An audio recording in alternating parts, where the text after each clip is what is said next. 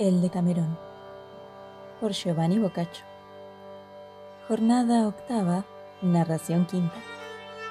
Tres mozos le quitan los calzones a un juez de las marcas de Florencia, mientras desde un estrado él administraba justicia. Emilia acabó su razonamiento, elogiando a la viuda a todos, y luego la reina dijo a Filóstrato, A ti te corresponde hablar ahora. Él respondió que estaba dispuesto y comenzó a hablar de esta manera. Placenteras amigas. El joven mazo del Sacho, que Elisa nombró hace poco, me hace dejar de lado una narración que pensaba contaros. En cambio, os relataré una anécdota de Mazo y de otros compañeros, la cual es muy divertida. En nuestra ciudad a menudo viven magistrados de las marcas, los cuales generalmente son hombres de duro corazón y de vida tan mísera que todos sus hechos no parecen sino cominería. Por su innata miseria y avaricia, llevan consigo notarios y jueces que parecen quitados del arado o de un taller de remendón antes que de la escuela de leyes. Habiendo venido uno de los tales como podestá, trajo muchos jueces, entre ellos uno que se hacía llamar Nicolás de San Lépido, que parecía más un calderero que otra cosa. Le pusieron entre los demás jueces para ocuparse de los juicios criminales. Sucedió una mañana que Mazo del Sayo, buscando a un amigo suyo, se dirigió a palacio. Mirando al estrado vio a Miser Nicolás, el cual le pareció un insólito pajarraco. Muchas cosas de su figura le parecieron muy extrañas, pero lo que más le asombró fueron unos calzones, los cuales, abriéndosele por delante, dejaban ver las demás ropas. Siguió mirándole y decidió cambiar su objetivo. Buscó a sus amigos, uno llamado Ribi y otro Mateuzzo, y les dijo Si me queréis hacer caso, venid conmigo a palacio, pues quiero que conozcáis al mayor esperpento que jamás hayáis visto. Se dirigieron a palacio, y les enseñó al juez y sus calzones. Desde lejos, los amigos empezaron a reír se acercaron más y observaron que donde el juez se sentaba, bajo las tablas se podía andar con soltura, y también vieron rota la tarima en la que el juez ponía los pies. Resultaba fácil introducir el brazo por el orificio. Entonces, Mazo dijo a sus compañeros Vamos a sacarle los calzones, lo que se hará fácilmente. Entonces acordaron entre ellos lo que se debía hacer, y al día siguiente regresaron allí. Estando el tribunal muy lleno de gente, Mateuzzo, sin que nadie lo notara, entró bajo el estrado y se fue hasta el lugar en que el juez apoyaba los pies. Mazo, acercándose también al juez, le tiró de la toga por un lado y Ribi del otro.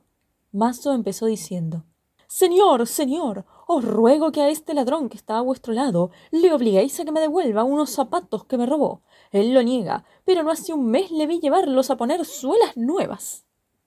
Ribi, por su parte, gritaba fuertemente Señor, no le hagáis caso. Él sabe que he venido aquí a reclamarle una maleta que me robó. Si no me creéis, puedo poner por testigo a Treca y a la gorda, y a uno que recoge basura desde Santa María a Versalles. Mazo gritaba para hacer callar a Ribi, y éste vociferaba más fuerte. El juez se levantó para oírles mejor.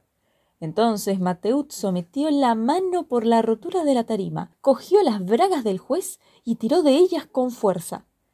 Los calzones se cayeron porque el juez era flaco y sin caderas. Advirtiendo lo que pasaba, quiso subirse los calzones y volverse a sentar. Pero Matzo a un lado y Rivi del otro seguían arreglándole y gritaban Señor, os equivocáis al no darme la razón y al poneros de la otra parte. Aquí por tan poca cosa no se acostumbra a acusar por escrito. Mientras tanto, todos los que estaban en la sala advirtieron que el juez se había quedado sin calzones. Matiuzzo tiró de ellos, los cogió y salió disimuladamente sin ser visto. Ribi, viendo que su actuación había terminado, dijo Voto a Dios, que he de quejarme de esto a la corporación. Mazo, soltando también la toga, agregó Yo no haré eso, pero vendré aquí todas las mañanas a presenciar un suceso como este. Ambos desaparecieron lo mejor que pudieron. El juez quiso tirar de los calzones hacia arriba en presencia de todos, como si se levantase de dormir preguntó qué había sucedido con los que disputaban por los zapatos y la maleta. Al no verlos, dijo que le convenía saber si en Florencia existía la costumbre de quitar los calzones al juez cuando se sentaba en el estrado. El podestá, al enterarse de todo, armó una gran tremolina, pero sus amigos lograron calmarle. Le demostraron que eso había ocurrido porque él, en lugar de jueces, traía borricos, por salirle más barato. Entonces no le quedó más remedio que callar y dejar el asunto como estaba. Narración sexta. Bruno y Bufalmacco roban un cerdo a Calandrino. Le convencen de que lo busque con píldoras de jengibre y vino pardillo, y le dan dos píldoras hechas con boñiga de perro y aloe, con lo que él las escupe y parece ser el ladrón él mismo, y aún le hacen que les recompense bajo pena de decírselo todo a su mujer. Cuando Filóstrato acabó su historia, que había causado mucha risa, la reina ordenó a Filomena que continuase, y ella empezó así. Queridas amigas, así como el nombre de Maso hizo recordar a Filóstrato el cuento que oísteis, a mí me ha hecho recordar el de Calandrino. Espero que será de vuestro agrado. No necesito explicaros quiénes eran Calandrino, Bruno y Buffalmacco. No lejos de Florencia, Calandrino tenía un pequeño terreno que le había llevado en dote su mujer. Allí, a más de las cosas que cultivaba, criaba todos los años un cerdo. Era costumbre en diciembre ir con su mujer, matar y sazonar el puerco. Una vez sucedió que estando enferma su esposa, fue él solo. Al enterarse de esto, Bruno y Bufalmaco visitaron a un cura amigo suyo y se quedaron en su casa unos días. Cuando llegaron, Calandrino había matado el cerdo. Al verlos con el cura, les dijo Bienvenidos seáis. Venid a ver qué buen matarife soy yo.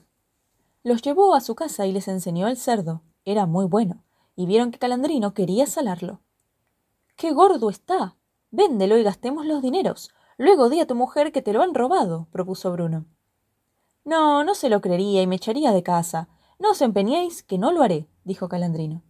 Se discutió mucho, pero no llegaron a un acuerdo. Calandrino les invitó a cenar, pero ellos no quisieron y se marcharon. Entonces dijo Bruno a Bufalmaco. ¿Por qué no le robamos esta noche el cerdo? ¿Y cómo lo podemos hacer? Yo sé una manera, siempre que él no le cambie de sitio.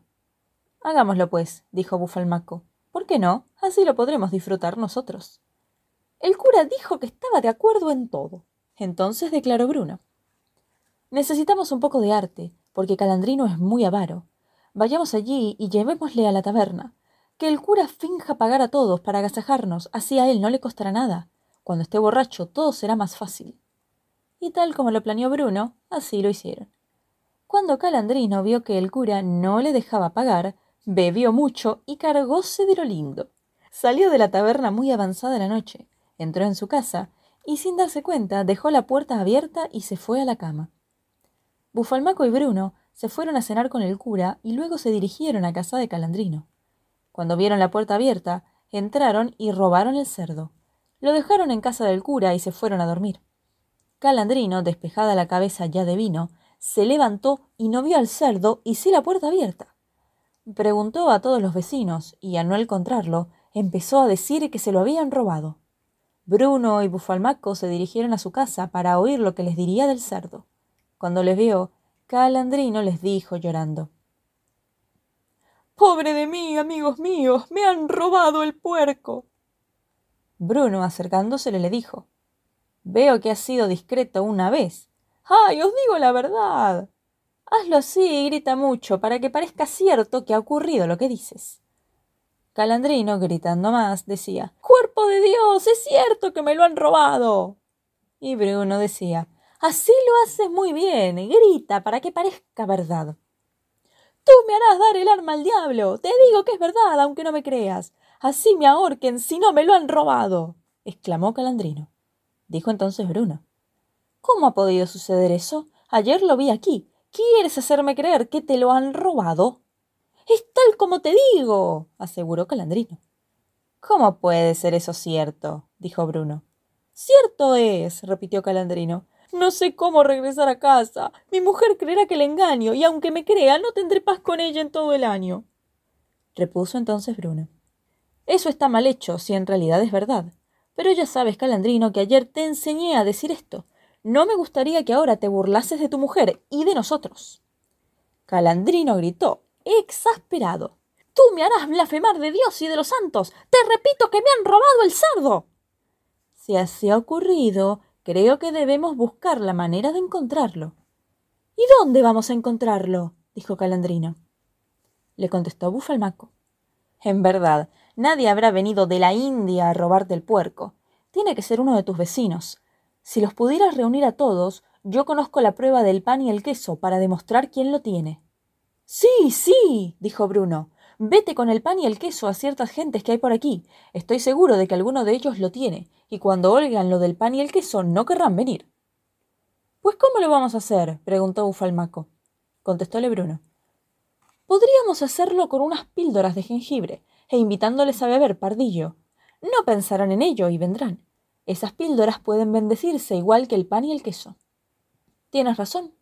¿Y tú, calandrino, qué dices? ¿Lo quieres hacer? Por el amor de Dios, os pido que lo hagáis. Si yo supiera quién tiene el cerdo, me quedaría medio consolado, dijo Calandrino. Pues yo estoy preparado a ir a Florencia en tu ayuda, si me das dineros, aseguró Bruno. Tenía Calandrino unos cuarenta sueldos y se los dio. Bruno fue a Florencia a visitar a un amigo suyo que era especiero y le pidió una libra de píldoras de jengibre. Se hizo preparar dos de ellas con boñiga de perro y aloe. Las recubrió de azúcar y para no confundirlas con las demás les hizo una señal. También compró un frasco de buen vino pardillo, regresando luego a la villa de Calandrino. Entonces le dijo a éste Mañana invita a beber contigo a todos los sospechosos. Como es día festivo, vendrán de buen grado, y esta noche Bufalmaco y yo prepararemos las píldoras. Para ayudarte, yo mismo las traeré a tu casa y te haré todo lo necesario. Calandrino hizo cuanto le dijeron. Reunió a un grupo de jóvenes florentinos, y al día siguiente, frente a la iglesia, Bruno y Bufalmaco llegaron con la cajita de las píldoras y el frasco de vino, haciéndolos colocar a todos en círculo. Dijo Bruno. Señores, voy a explicaros la razón por la cual estáis aquí, para que si pasara algo que no os gustase, no os quejarais de mí. A Calandrino le han robado un cerdo, e ignora quién ha sido. Cada uno de los presentes puede ser el culpable, y para averiguarlo os daremos una de estas píldoras y bebida de este frasco. Quien tenga el cerdo en su poder no podrá tragarse la píldora, porque le encontrará más amarga que el veneno. Así pues, en presencia de todos nosotros, sería mejor que quien tuviera el puerco lo confesara al sacerdote y yo me retiraría del caso. Todos consintieron en probar la píldora, y Bruno empezó a distribuirlas. Cuando tocó el turno a Calandrino, le dio una de las de boñiga de perro. Cuando éste se la puso en la boca, al notar el aloe en la lengua, no pudo soportar el amargor y la escupió. Todos se miraban para ver quién la escupía. Bruno, que no había terminado de repartirlas, dijo Calandrino, ¿qué te ocurre? Al observar que había escupido la píldora, siguió diciendo Quizá otra cosa ha motivado que le escupiera. Probemos a darle otra píldora. Tomando la segunda, que también había preparado, se la dio y se la puso en la boca. Esta le siguió pareciendo muy amarga, pero ante el temor de escupirla la fue masticando.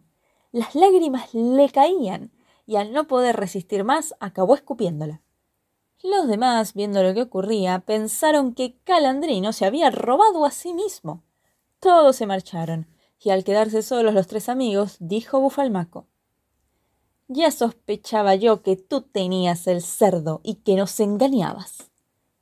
Calandrino, que aún tenía en la boca el amargor de la píldora, juraba que él no había sido. Bufalmaco le dijo entonces Venga, di la verdad. ¿Cuánto te dieron? ¿Seis? Calandrino estaba desesperado, y Bruno declaró Me he enterado, Calandrino, de que por aquí tienes una moza a la que das lo que puedes. A esa seguramente le has dado el cerdo. Una vez nos llevaste al muñone a coger piedras y luego nos burlaste. Ahora quieres hacernos creer que el cerdo que has vendido te lo han robado. No nos gustan tus burlas y vamos a terminar con ellas. Por todo el trabajo que nos has dado, regálanos dos pares de capones o se lo diremos a tu mujer. Calandrino, viéndose perdido, no tuvo más remedio que dárselos. Los otros dos se marcharon a Florencia, dejando a Calandrino sin el puerco y con la burla. Narración séptima. Un estudiante ama a una viuda. Ella está enamorada de otro y deja a aquel una noche bajo la nevada esperándola. Él se venga, haciendo que pase desnuda un día de mediados de julio, expuesta en lo alto de una torre a los tábanos y al sol. Las mujeres se rieron de los apuros pasados por Calandrino, aunque encontraron excesivo que encima se le apropiaran de los capones. Luego la reina mandó a Pampinea que relatara su cuento, y ella empezó así. Queridos amigos, a veces sucede que al artificio se responde con el artificio, con lo cual no resulta práctico burlarse de los demás. Hemos narrado ya muchas burlas, pero ninguna venganza. Por ello, quiero que conozcáis lo que sucedió a una conciudadana nuestra. Será práctico para nosotras conocerlo, pues así evitaremos las burlas de los demás. No hace mucho tiempo vivió en Florencia una joven de gran hermosura, pero muy orgullosa. Poseía grandes riquezas y su nombre era Elena. Enviudó y no quiso volver a casarse, porque estaba enamorada de un guapo mozo. No quería saber nada con los demás, mientras secretamente se solazaba con éste. Sucedió entonces que otro mozo, llamado Raniero, de muchos estudios y buena familia, tras estudiar en París, regresó a Florencia.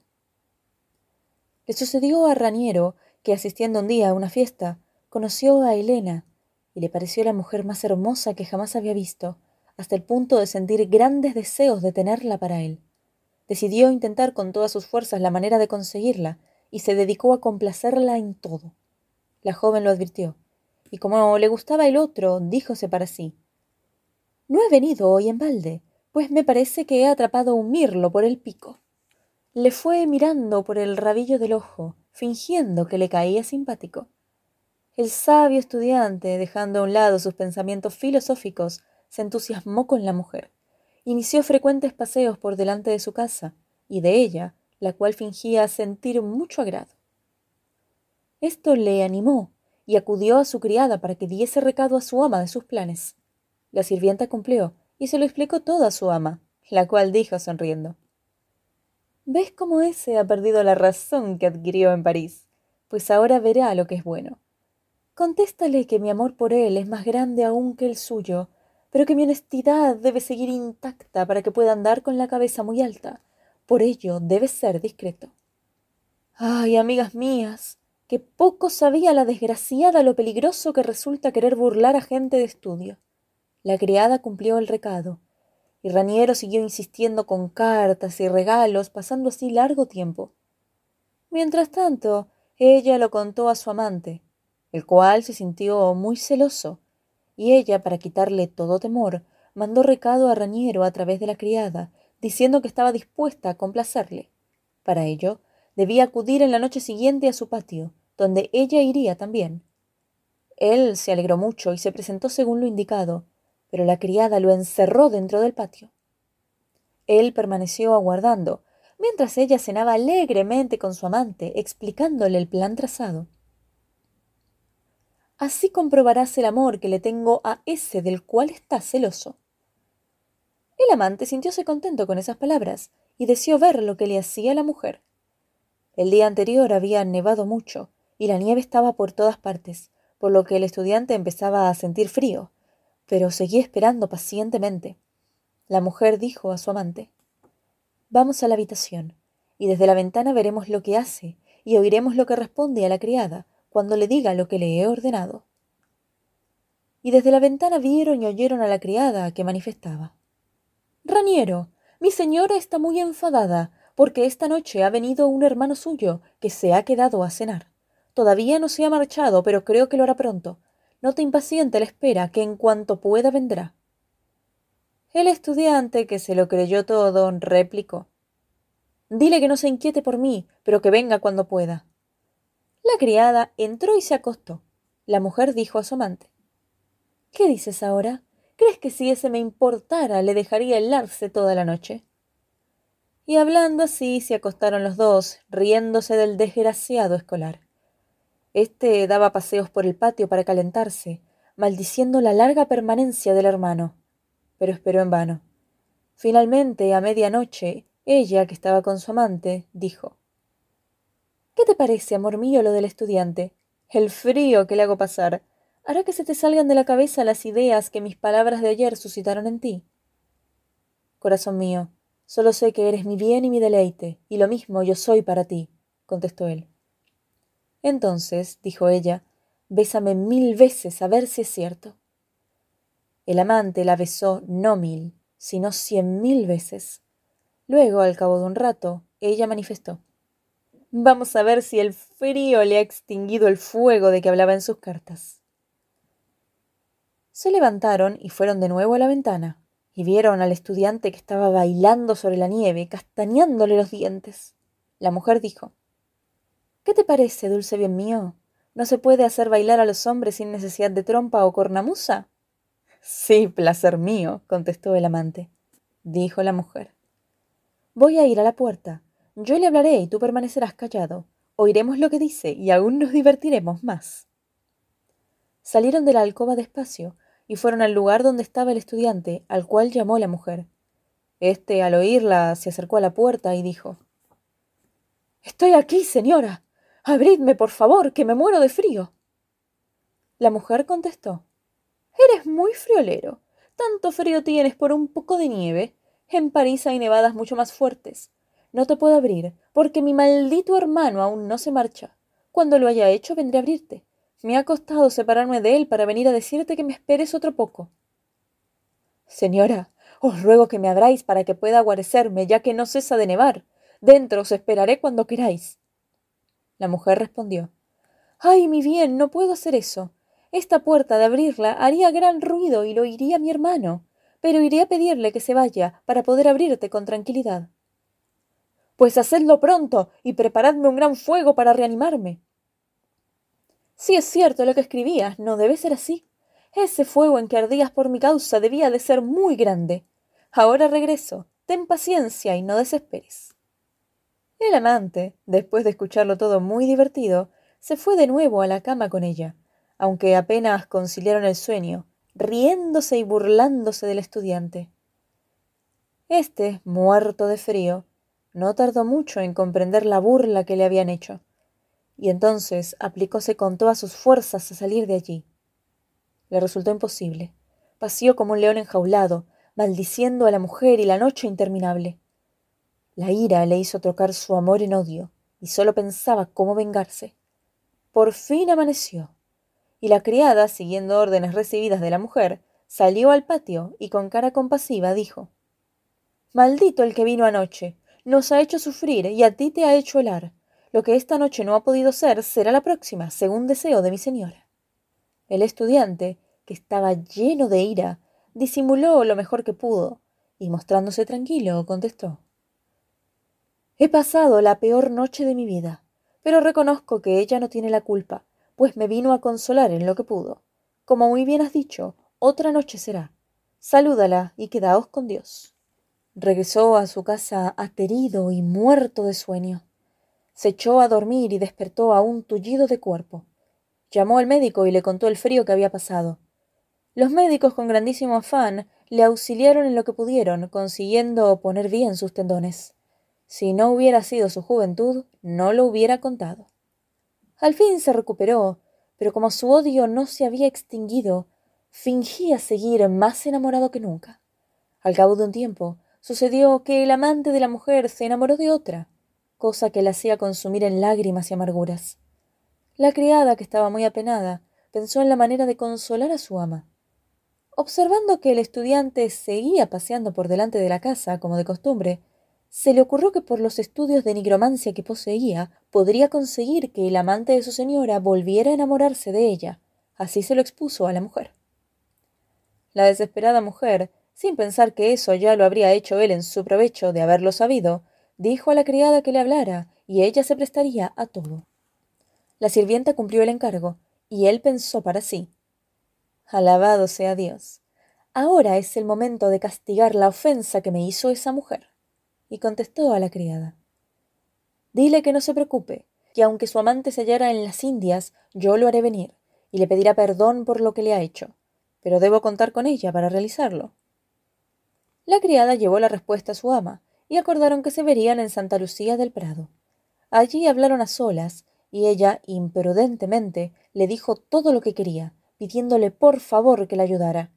Él le respondió Señora, ciertamente en París estudié nigromancia, pero había hecho un juramento de no practicarla jamás porque ofende a Dios. Pero el amor que siento por vos es tan intenso que no puedo negaros nada, y aunque tuviera que ir a casa del diablo lo haría si fuera preciso. Debo advertiros, sin embargo, que es algo muy difícil, pues solo puede hacerlo la persona interesada, de noche, en lugares solitarios y sin compañía alguna. La mujer, más enamorada que discreta, contestó Amor me atormenta tanto que haré cuanto sea necesario para recuperar a quien me ha abandonado. Si quieres, explícame lo que debo hacer. El estudiante, asida la cola por donde dolía, contestó. Tendré que hacer una imagen de estaño representando a quien queréis recuperar.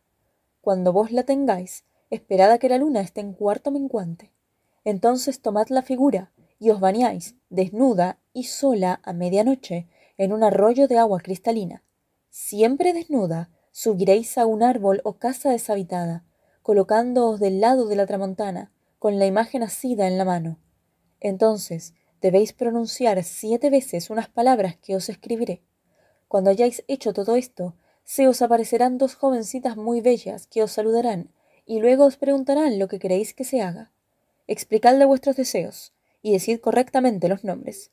Cuando se hayan ido, bajad a recoger vuestras ropas, vestíos y regresad a casa. Os aseguro que antes de la noche siguiente, vuestro amante vendrá llorando a pediros perdón y misericordia. Además, nunca volverá a dejaros por otra. Ella, al oír tales cosas y confiando plenamente, le parecía que ya tenía a su amante entre los brazos, y le respondió Haré todo cuanto decís. Tengo una finca en Calderano, cercano a un río. Estamos en julio y un baño resultará muy agradable. Creo que no muy lejos hay una torre deshabitada, a menos que estén unos pastores que suben para observar a las bestias extraviadas. El sitio es desértico, y podré hacer las mil maravillas de lo que me ordenáis. El estudiante conocía muy bien aquel lugar, y se alegró de ver los buenos resultados de su intervención. Le dijo Señora, no he ido nunca por allí, y no sé de qué me habláis, pero si me aseguráis que es así, creo que es un lugar apropiado. Cuando llegue el momento, os mandaré la imagen y la oración. Os pido finalmente que cuando hayáis logrado vuestros deseos, os acordéis de mí y cumpláis la promesa. La mujer le respondió que así lo haría y se marchó a su casa. El estudiante, muy animado por los resultados de su idea, hizo una imagen y escribió una absurda oración, mandándosela en el momento oportuno y advirtiéndole que debía hacerlo a la noche siguiente. Secretamente con su criado, fue a casa de un amigo que vivía cerca de la torrecilla para ejecutar su plan. La mujer con su criada fuese a la finca, y al llegar la noche fingió acostarse y la mandó a dormir. A la hora adecuada salió y se dirigió a orillas del Arno, cerca de la torrecilla. No vio a nadie. Se desnudó y colocó la ropa bajo un matorral. Se bañó y con la imagen rezó siete veces, y luego desnuda fue a la torre. El estudiante con su criado estaba escondido bajo unas matas. Cuando ella pasó desnuda, venciendo con la blancura de su cuerpo las tinieblas de la noche, sintió cierta compasión al pensar cómo estarían esas partes del cuerpo dentro de poco. También tuvo que sofocar las pasiones que se originaron al verla tan bella. Pensó salir del escondite e ir a yacer con ella, pero recordó la burla recibida y dejó de lado la compasión y el apetito carnal.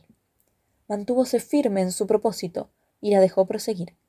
Ella subió a la torre, se colocó del lado de la tramontana y fue recitando las palabras del estudiante. Este entró sigilosamente en la torre, quitó la escalera que conducía a la azotea donde estaba ella y esperó los acontecimientos. Rezó la joven siete veces y aguardó a que se presentaran las mozuelas. Así fue esperando un buen rato, acusando ya bastante el frío de la noche. Amaneció. Se sintió turbada al ver que no se cumplía el propósito y pensó Temo que éste me haya querido dar una noche como la que yo le di a él, pero si por eso ha obrado, mal se ha sabido vengar, que ésta no ha sido la tercera parte de lo larga que fue la suya, y era el frío de otra clase. Para que el día no la sorprendiese, quiso bajar de la torre, y vio que faltaba la escalera. Entonces empezó a sentir que el suelo le faltaba bajo sus pies y se desmayó. Cuando recobró las fuerzas empezó a llorar, comprendiendo que todo era obra del estudiante. Se arrepintió de lo que le hizo, y luego de haberse fiado de él. Transcurrió mucho rato así, mirando la manera de salir de allí y diciéndose Oh, desgraciada. ¿Qué dirán de ti tus amigas, parientes y todos los florentinos en general cuando sepan que aquí has sido encontrada desnuda? tu honestidad se verá puesta en duda, y además el maldito estudiante no te dejará mentir. Desgraciada, que has perdido a tu amante y el honor. Le entró tan gran pena que estuvo a punto de arrojarse desde la torre. El sol ya salía, y asomábase ella por la torre para ver si pasaba alguien. El estudiante, que había dormido un rato bajo el matorral, se despertó, y entonces ambos se vieron. Él le dijo Buenos días, señora. ¿Han venido ya las damiselas? Ella, al verle y oírle, lloró más que nunca, y le pidió que se acercara a la torre para que lo oyera. El estudiante así lo hizo. Ella, sin asomar más que la cabeza, dijo sollozando Raniero, te has vengado bien de la mala noche que te di, pero yo estoy desnuda y me he helado de frío. He llorado también por el engaño que te hice y por mi ingenuidad al creerte. Por todo ello, no por amar a mí, sino a ti mismo, te suplico que para tu venganza tengas suficiente con lo que has hecho. Déjame recuperar mis ropas y no me hagas perder el honor. Si no pudiste estar conmigo aquella noche, puedo darte muchas más. Ten bastante con esto, que no hay gloria para un águila al vencer a una paloma. Por amor de Dios, ten piedad de mí. El estudiante seguía recordando la ofensa recibida, pero al ver llorar a la mujer, sentía alegría y disgusto a la vez. Se alegraba de la venganza, pero sentía disgusto por sus miserias. Pero los buenos sentimientos no pudieron vencer su ira, y le contestó Doña Elena, si hubieras atendido a mis súplicas de aquella noche, en lugar de hacerme helar de frío, ahora fácilmente te escucharía. Si tantos temes por tu honor, y tanto lamentas estar desnuda, suplica a aquel en cuyos brazos no te importó estar aquella noche, mientras yo sufría por tu patio. Él deberá ayudarte, traerte las ropas y colocarte la escalera para que bajes. ¿Por qué no le llamas para que venga a ti? ¿No le afecta más a él? Llámalo, y entre tu seso y el suyo procura librarte de mi sandez. Pero lo que es por mí, prefiero que guardes tus noches para él. Yo ya tuve suficiente con una. Tú te vales de la astucia y habilidad para que no castigue tu maldad, pero tus artimañas ya me escarnecieron una vez. Tú me enseñaste más en una noche que yo aprendí en todo el tiempo que estuve en París. Además, no eres de las que se deban tratar con magnanimidad. Y a lo que dijiste, ni yo soy águila, ni tu paloma, sino serpiente venenosa, que con todo mi odio quiero perseguir. Así que esto, más que venganza, es castigo. Si quisiera vengarme, no me bastaría con la muerte, ni con cien de las tuyas, porque solo mataría a una vil mujerzuela. Estuviste a punto de hacer morir a un hombre bueno, cuya vida sería más útil que cien de las tuyas. Te voy a demostrar lo que ocurre al escarnecer a los hombres, sobre todo a los cultos, hasta el punto de que si sales de ésta habrás recibido una lección para el futuro. Y si tanto deseas bajar, ¿por qué no te tiras? Al momento te romperías la cabeza y me harías el más feliz de los hombres. Ya he dicho bastante. Arréglatelas para bajar, igual que supiste burlarme. Mientras el hombre hablaba así, la mujer seguía llorando. El sol ya estaba muy alto, y cuando ella vio que callaba, dijo Hombre cruel, si tan mala te resultó aquella noche, y ves mi culpa tan grande, conmuévete un poco al ver que me he fiado de ti y te confío mis secretos. Si no lo hubiera hecho, no te habría facilitado la venganza. Deja de lado tu ira y perdóname. Si lo haces así, estoy dispuesta a perdonar yo también, a olvidar a mi amante y ser tuya totalmente. Creo que me has tratado cruelmente, y en realidad no sientes lo que dices, ni deseas la muerte para mí. Ten piedad, que el sol me está quemando demasiado.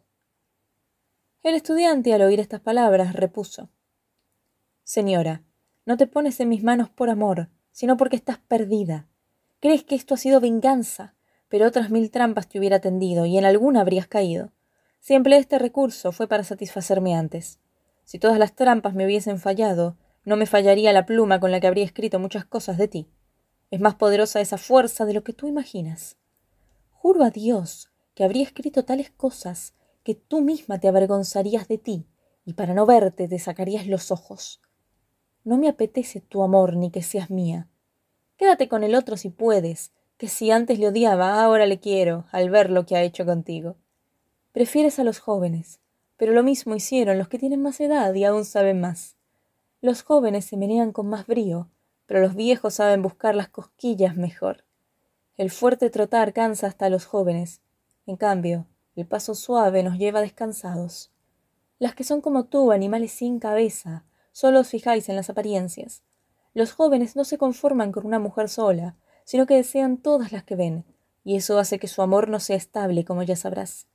Luego alardean de haberlas poseído y se amparan en los frailes, que ellos no cuentan esas cosas. Aunque presumas de que nadie conoce tus amores, estás equivocada. En tu barrio no se habla de otra cosa. Pero ocurre que el interesado es el último en enterarse. Vete con el que buscaste y déjame a mí en paz, que mejores que tú me han querido. Si el sol te quema, acuérdate del frío que me hiciste pasar, y si lo mezclas con este calor, la temperatura quedará templada. La desconsolada mujer, viendo el cruel fin de sus palabras, llorando dijo Ya que no sientes piedad por nada mío, hazlo por esa mujer más discreta que yo que te ama, y por ella perdóname, y devuélveme mis ropas, y déjame bajar. El estudiante se echó a reír, y viendo que era más de la hora tercia, dijo A eso no puedo negarme. Dime dónde está la ropa, te la traeré y te haré bajar. Ella se lo creyó, y algo consolada, le indicó dónde estaba la ropa. El estudiante, alejándose de la torre, ordenó a su criado que no se moviera de allí. Él se fue a casa de su amigo, desayunó y se acostó. La mujer, algo más animada, se sentó en un poco de sombra, esperando. Siguió aguardando hasta que del agotamiento se quedó dormida. El sol, que era muy fuerte, quemaba su delicado cuerpo, hasta el punto que le abrazó las carnes y le produjo grietas por todas partes. El dolor era tan fuerte que no pudo seguir durmiendo. Se movió, y le pareció como si se le rajase toda la piel. La cabeza le dolía muchísimo. El suelo estaba tan caliente que apenas podía poner en él los pies. No hacía ningún viento, y había muchas moscas que se le ponían en las heridas, produciéndole dolorosas picaduras. Movía las manos para espantarlas, mientras maldecía la vida, al amante y al estudiante. Agobiada por todas esas circunstancias, se levantó y miró por si pasaba alguna persona para pedir auxilio, pero fue en vano. Los labradores se habían marchado a causa del calor. Se oía el chirriar de las cigarras, y sólo se divisaba el arno, cosa que daba más sed a la mujer. Divisaba bosques y casas donde hubiera deseado estar. ¿Qué más puede decirse de esa desgraciada? Con el sol encima y la azotea caliente debajo, más las moscas que la acribillaban, estaba roja como un pimiento y cubierta de sangre, pareciendo el ser más feo del mundo. Ahora esperaba la muerte más que otra cosa. Cuando sucedió que, pasada la hora nona, el estudiante se levantó, acordóse de ella y se dirigió a la torre. Ella le oyó, y débil como estaba, se sentó a un lado y dijo llorando Raniero, te has vengado excesivamente. Yo te hice helar una noche, pero tú me has hecho asar, pasar hambre y sed. Te suplico que subas, y ya que no tendré valor para matarme, hazlo tú, que otra cosa no deseo. Si no quieres hacerme ese favor, dame un poco de agua, que con mis lágrimas no tengo suficiente para enjugarme la boca. El estudiante vio la debilidad de la mujer, y comprobó también que estaba muy quemada por el sol. Por todo ello sintió alguna compasión, pero contestó Mala mujer, no morirás en mis manos, sino en las tuyas, y tanta agua recibirás, como fuego recibí yo para aliviar mi frío. Y así como yo me curé con hediondo estiércol, tú te curarás con agua de rosas. Yo estuve a punto de quedarme sin tendones, y tú volverás a estar más bella que antes cuando cambies la piel. Ay, pobre de mí, dijo ella, esas bellezas que tengo de las dios a quien mal me quiera. Tú, más cruel que fiel alguna, no sé qué mayor tortura se hubiera podido hacer a un traidor que hubiera exterminado toda una ciudad. Ni un vaso de agua quieres darme, cuando a los reos de muerte a veces se les da vino. Pero veo que estás decidido en tu crueldad, y nada te moverá a compasión. Que Dios se apiade de mi alma, y que con justos ojos contemple tu obra. Dicho esto, fue con dificultad al centro de la azotea, no sabiendo si moriría de sed o de calor. Lloraba sin cesar y lamentaba su fortuna. Cuando se hizo ya la tarde, el estudiante tomó las ropas de la mujer, las envolvió en la capa de su criado y se fue a la casa de la dama, donde la criada estaba muy preocupada. Le dijo Buena mujer, ¿dónde está tu señora? Ella le respondió No lo sé, señor. Esta mañana no estaba en su alcoba, donde me pareció verla entrar, ni en sitio alguno. Estoy muy preocupada. ¿Podéis vos decirme algo? Así hubieras estado tú también donde está ella, para que purgaras igualmente tu culpa. Pero pagarás tu obra, para que jamás vuelvas a burlarte de ningún hombre. Diciendo esto, ordenó al criado Dale estas ropas y dile que vaya a buscar a su señora, si quiere. El criado cumplió el recado. La criada, cogiendo las ropas y enterada de lo sucedido, corrió llorando hacia la torre. Un labrador de la dama, que había perdido uno de sus puercos mientras buscaba por todas partes, oyó el llanto de la mujer. Subiéndose como pudo, preguntó ¿Quién llora ahí? La mujer conoció la voz del labriego, y llamándole por su nombre le dijo Busca a mi criada y procura que suba hasta aquí. El labrador también la reconoció y le repuso ¿Quién os ha subido hasta ahí, señora? Vuestra criada se ha pasado todo el día buscándoos. Pero ¿quién hubiera pensado que estabais en este sitio? Cogiendo la escalera la colocó en la pared. Mientras hacía esto se presentó la criada, quien al entrar en la torre empezó a dar palmadas y a gritar Señora, ¿dónde estáis? Estoy aquí. No llores y tráeme mis ropas. La criada, al oírla hablar, subió por la escalera, y al llegar arriba y ver a su dueña en el suelo, picada, quemada y desnuda, arañóse el rostro con las uñas y empezó a llorar sobre ella. El ama la ayudó a calmarse y luego se fue vistiendo. Se enteró de que nadie conocía dónde se encontraba, excepto el labrador. Este echóse al hombro a la dama y la condujo fuera de la torre. Luego bajó la sirvienta, pero con tan pocas trazas que se cayó y se rompió una pierna. Entonces el labrador dejó a la señora sobre la hierba y fue a examinar a la criada. Llevóla al lado de su ama, la cual, viendo aquello como remate de sus males, reanudó el doloroso llanto, y faltó poco para que el labrador no acabara también llorando. El sol ya estaba bajo, y para que no les cogiese la noche, el labrador se fue a su casa y llamó a dos hermanos suyos, los que trajeron una tabla donde colocaron a la criada. Se la llevaron a la casa donde reconfortaron a la señora con agua y buenas palabras. La labradora le dio pan mojado, la desnudó y la acostó en su cama. Acordóse que por la noche las llevaría a Florencia, y así se hizo. Allí la dama, muy hábil en el arte de los enredos, inventó una historia de artes diabólicas sobre lo que sucedió. Los médicos la curaron de una fuerte fiebre y de otros accidentes, lo mismo que hicieron con la criada. Por todo ello, la mujer olvidó a su amante y dejóse en el futuro de burlas y de amores. Cuando el estudiante se enteró de que la criada tenía una pierna rota, creyó que se había vengado completamente y cejó en su empeño. Esto le sucedió a la dama por sus burlas, pensando que un hombre de cultura era igual que cualquier otro, cuando en realidad aquel sabe dónde tiene el diablo la cola. Por todo ello, mujeres, no os burléis de nadie, y mucho menos de los hombres inteligentes.